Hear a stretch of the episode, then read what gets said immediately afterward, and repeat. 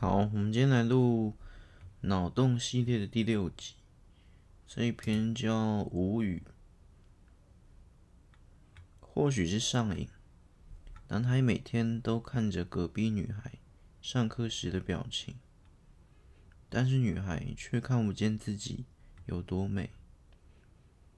发丝灵动，女孩知道隔壁男孩的心跳加速了。他听得见心跳声，却不知道男孩早已听不见这个世界的纷纷扰扰。女孩写下了特殊的语言，男孩歪着头努力看懂了。你怎么那么安静呢？好，这篇大概就是这样。这篇比较短，蛮短。不过我这这这时候的我的写法就比较容易懂了，应该蛮容易懂的。看。首先，男孩看着隔壁女孩，所以男孩的眼睛看不到，但是女孩却看不见自己有多美，所以就是一个，呃，女孩失明，女孩看不见，但女孩听得到。呃，发丝灵动，女孩知道隔壁男孩的心跳加速了，因为，呃，在这一篇里可能不太算奇幻了，应该是一点点而已，所以女孩听得到。因为他眼睛看不见，所以他听力就只能依靠听力，所以他听力比较厉害。他听到男孩的心跳加速，可是，在对另一方的男孩却相反，一个失去了视力，一个失去了听力。男孩失去了听觉，那女孩因为后面女孩写下特殊语言，因为女孩呃失去了视力嘛，所以她写字就会比较奇怪。还是可以写，只是比较写。然后男孩就只能这样勉强看懂。你怎么那么安静呢？呃，这边是女孩问男孩：“你怎么那么安静？”其实最后一句又多了一个资讯，就是呃，其实男孩只看得见，他听不见。呃，所以听不见的人通常也不太会说话，就是聋聋跟哑是差不多联动。那所以男孩这边只看得见，听不见，然后也不会说话。那女孩是相反，女孩只有看不见，其他都可以，可以说话，也可以听，大概就是。这样。所以这呃这一篇当初是。设想大概算写实故事啦，可能只有一点点小奇幻，但是。还是。算写实，就是。他们两人之间的爱情故事。这时候大概是在国中或高中时期上课的阶段。那女孩，那他们这样就是，呃，这边我那时候就是想要练习怎么写他们之间的沟通，因为男孩子看得到，可是女孩子就看不见，所以可能可能得用这种，因为。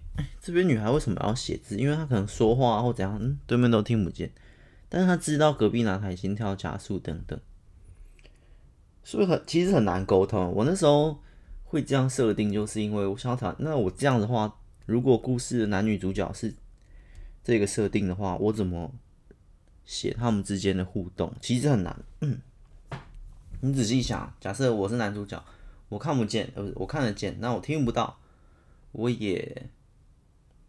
说不了话，那我怎么？我们就先不论对方是谁，我怎么跟对方沟通？我我只看得到，那那这样子的话只能写字了嘛。但是我唯一的沟通技巧就是用写字的，用比手画脚的手语，但是对方却看不到，那几乎是很难有沟通的可能性。所以我那时候就想要，诶，挑战一下，这样要怎么写？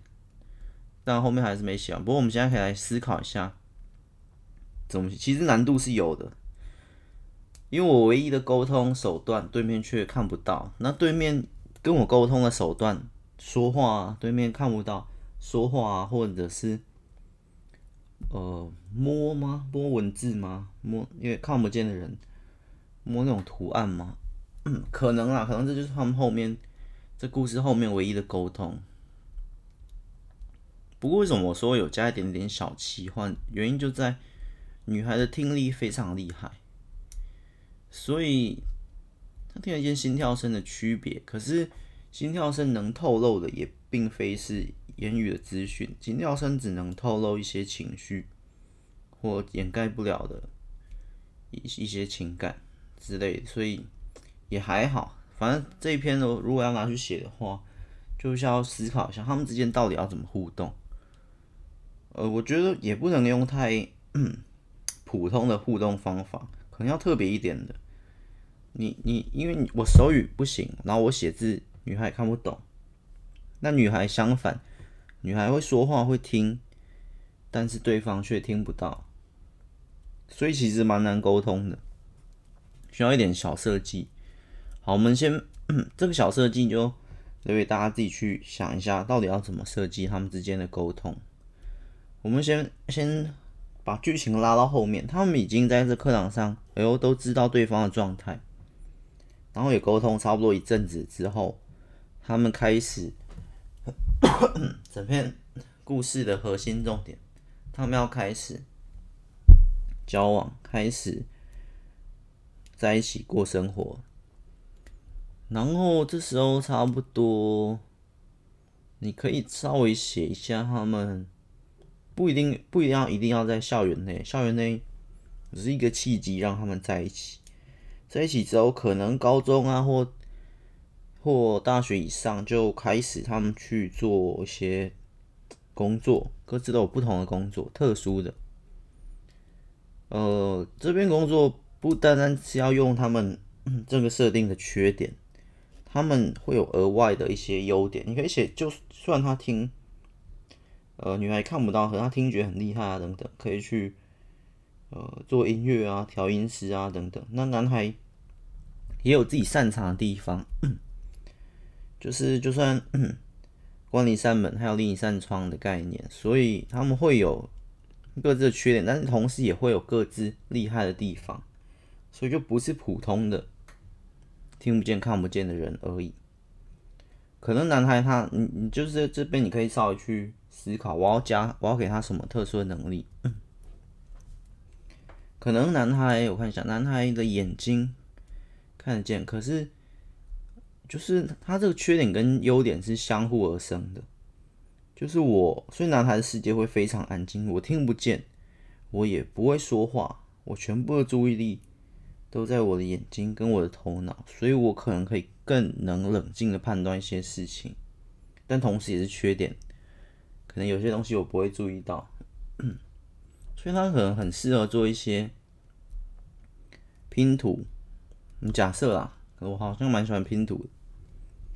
我之前有一举例，也是一个拼图，拼图师就是，所以这也是为什么这边会有一点点奇幻的地方，就是会稍微跟现实不太一样，有些特殊的职业啊。拼图师，那相反，拼图师的对面就会有做拼图的人。做拼图人做出了这些超难超难的拼图，可是这个男孩却很厉害，拼图达人，因为他完全可以摒除外在的东西，就是他的专注力其实可以到很高的境界，因为他没有听觉干扰，因为听觉并不像嗅觉，眼睛我们可以闭起来，听觉是是没办法的，除非你戴耳机或者怎样，但是他不需要，他就有天生的。那女孩相反，女孩看不见的话，不会有视觉的干扰等等，就是一些他们各自擅长的地方。所以 你可以写写实故事，你可以写奇幻故事都可以。写实故事就是继续到后面，他们进入工作，他他去当拼图师了，女孩呢去当呃我们刚刚说音乐的，嗯，很会听很会听等等，法师灵动也有一些灵性等等，可能。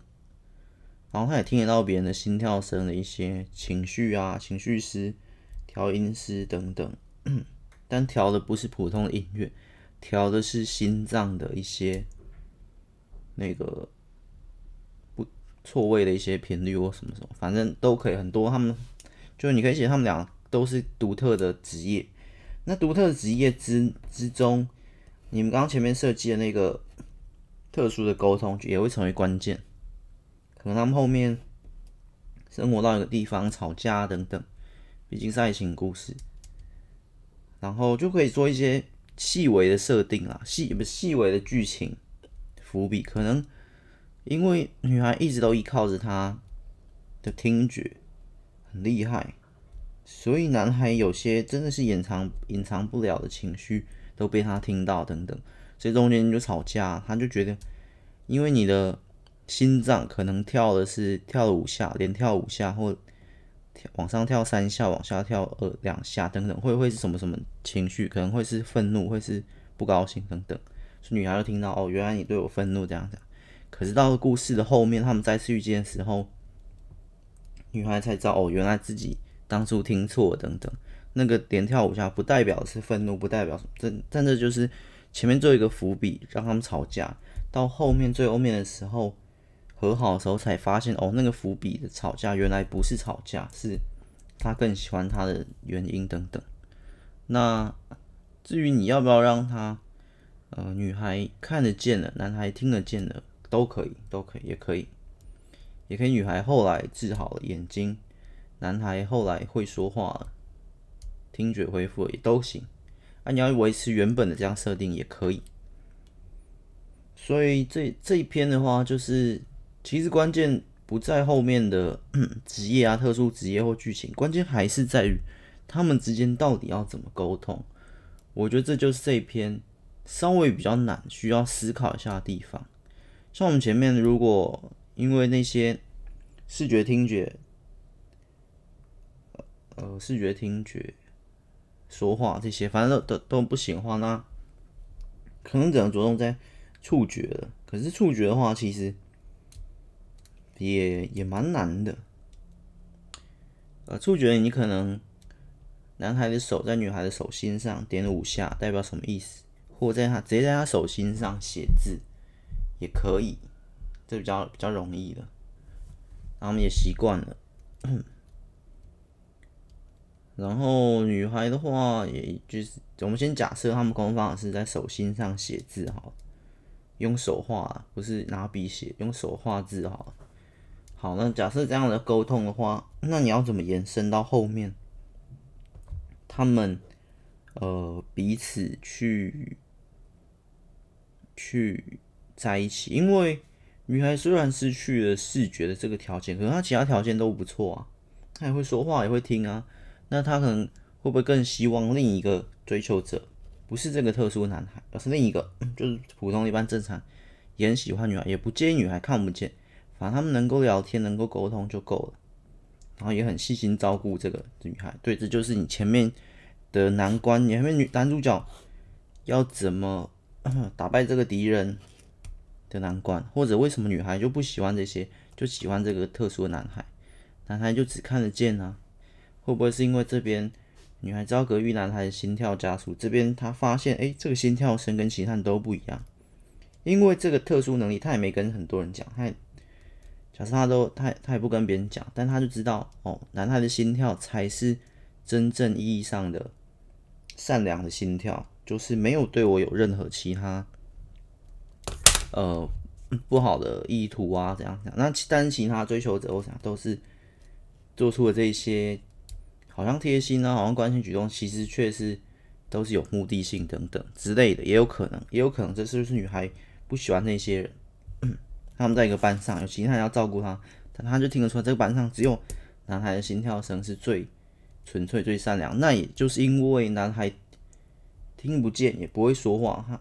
所以他的世界相对单纯一点，相对单纯一点，所以然后特殊人就会就会遇见，就会在一起等等，这也就是这就是前面需要写，然后前面写完这些原因这些之后，才会衍生到后面他们去做一些，他们去各自有自己的发展，然后但他们的他们的沟通也是一样一样，手心画字的话，但是到后面。其实后面的话已经不会有沟通的问题，他们都已经很熟练了。我知道你要表达什么，你也知道我要跟你说什么，等等，这些都很 OK。所以这样子看似平凡的，哎，我感觉可以一路到一路到尽头的爱情，却因为某件事件，你中间必须要有个某件事件。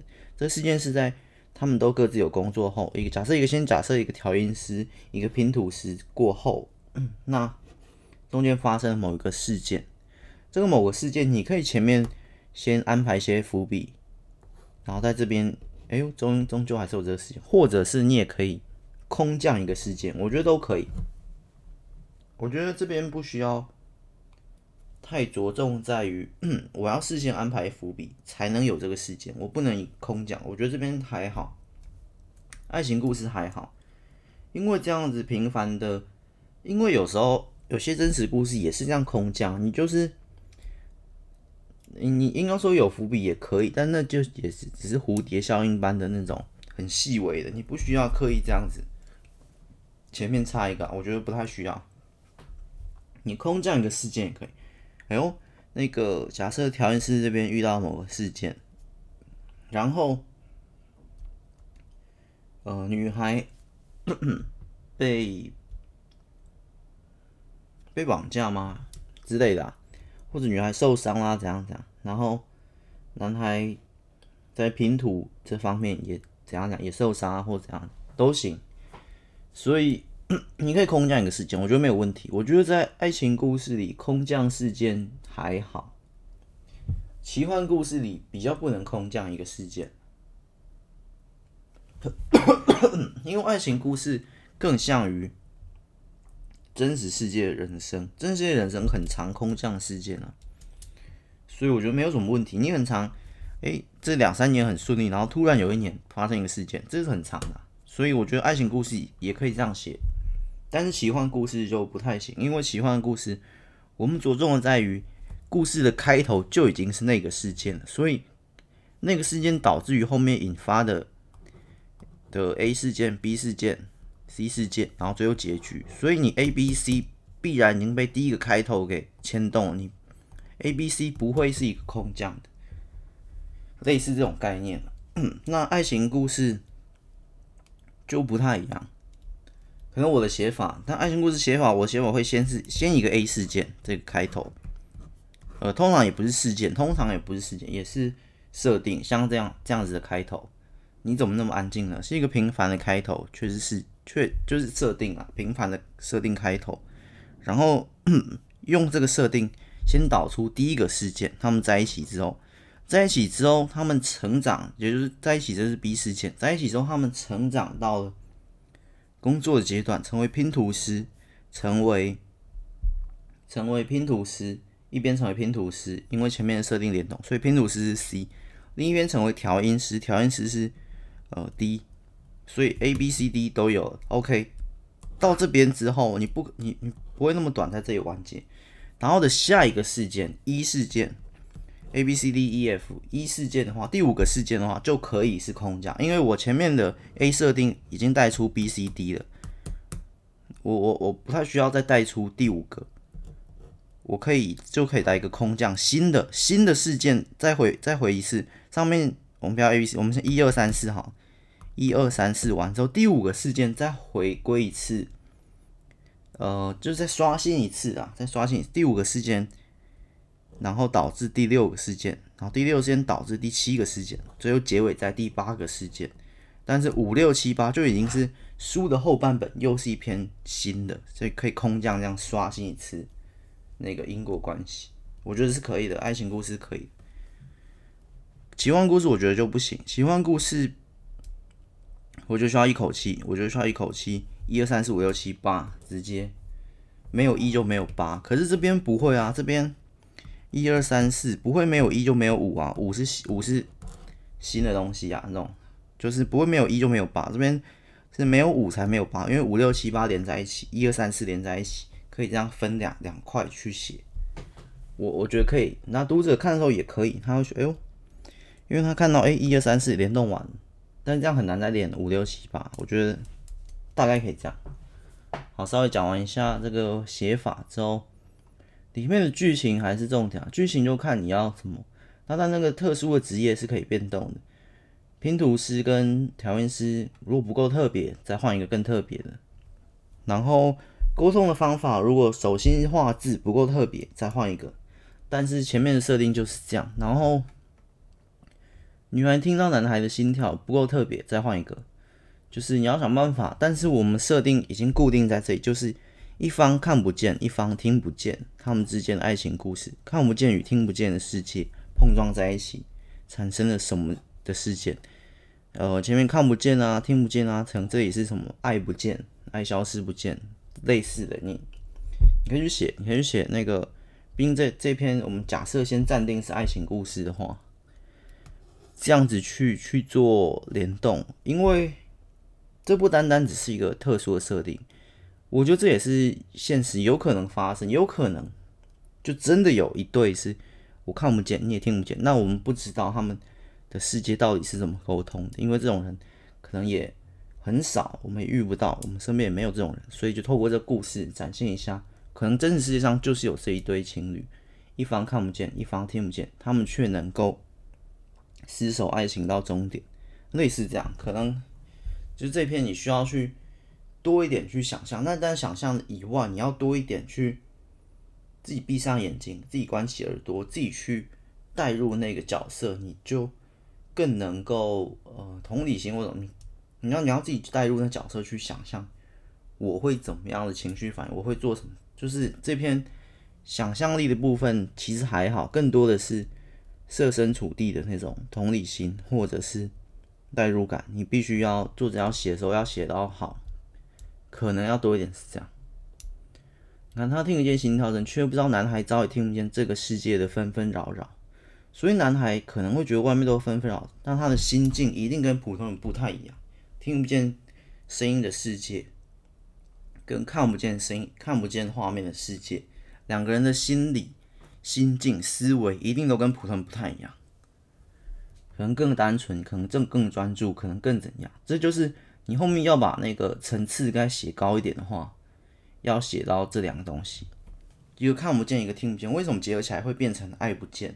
等等，可是爱不见却是爱的最高境界之类的，你可以，你可以多加一点，呃，比较有层次的东西，不要只是单纯的把表面剧情写得很精彩，当然也可以，但是我觉得在这篇里面这个设定完之后，我更想看到的是我们不知道的世界，我们不知道他们两个人生活的世界，他们生活的。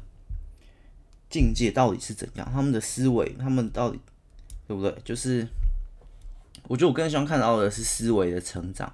两方的都很成熟，可是成熟到底多成熟呢？到底多厉害呢？他们为什么可以这样继续平呃平淡幸福的生活呢？他们这样的平淡幸福生活，跟另一对正常健康的情侣的平淡幸福生活完全不一样。他们是承担着这一份代价的平淡生活，等等，可能可能。更厉害啊，就是他们俩彼此都更更成熟之类的。就是我希望我我希望看到的是他们的思维到底是想法，他们两人的想法。我希望看到的是他们俩想法。当然，这想法一定特殊，一定不单单只是一般人觉得哦知足啊、珍惜啊，不单单只是这样，不是这样，一定是更更高级的。我觉得啊，我希望，当然你那个剧情里面也会写到一些。呃，普通人的情绪反应啊，我不开心啊，难过啊，可是怎样怎样怎样，自卑啊，怎样怎样都可以。所以这篇重点应该就是三个啊：如何沟通，以及后面的那个事件。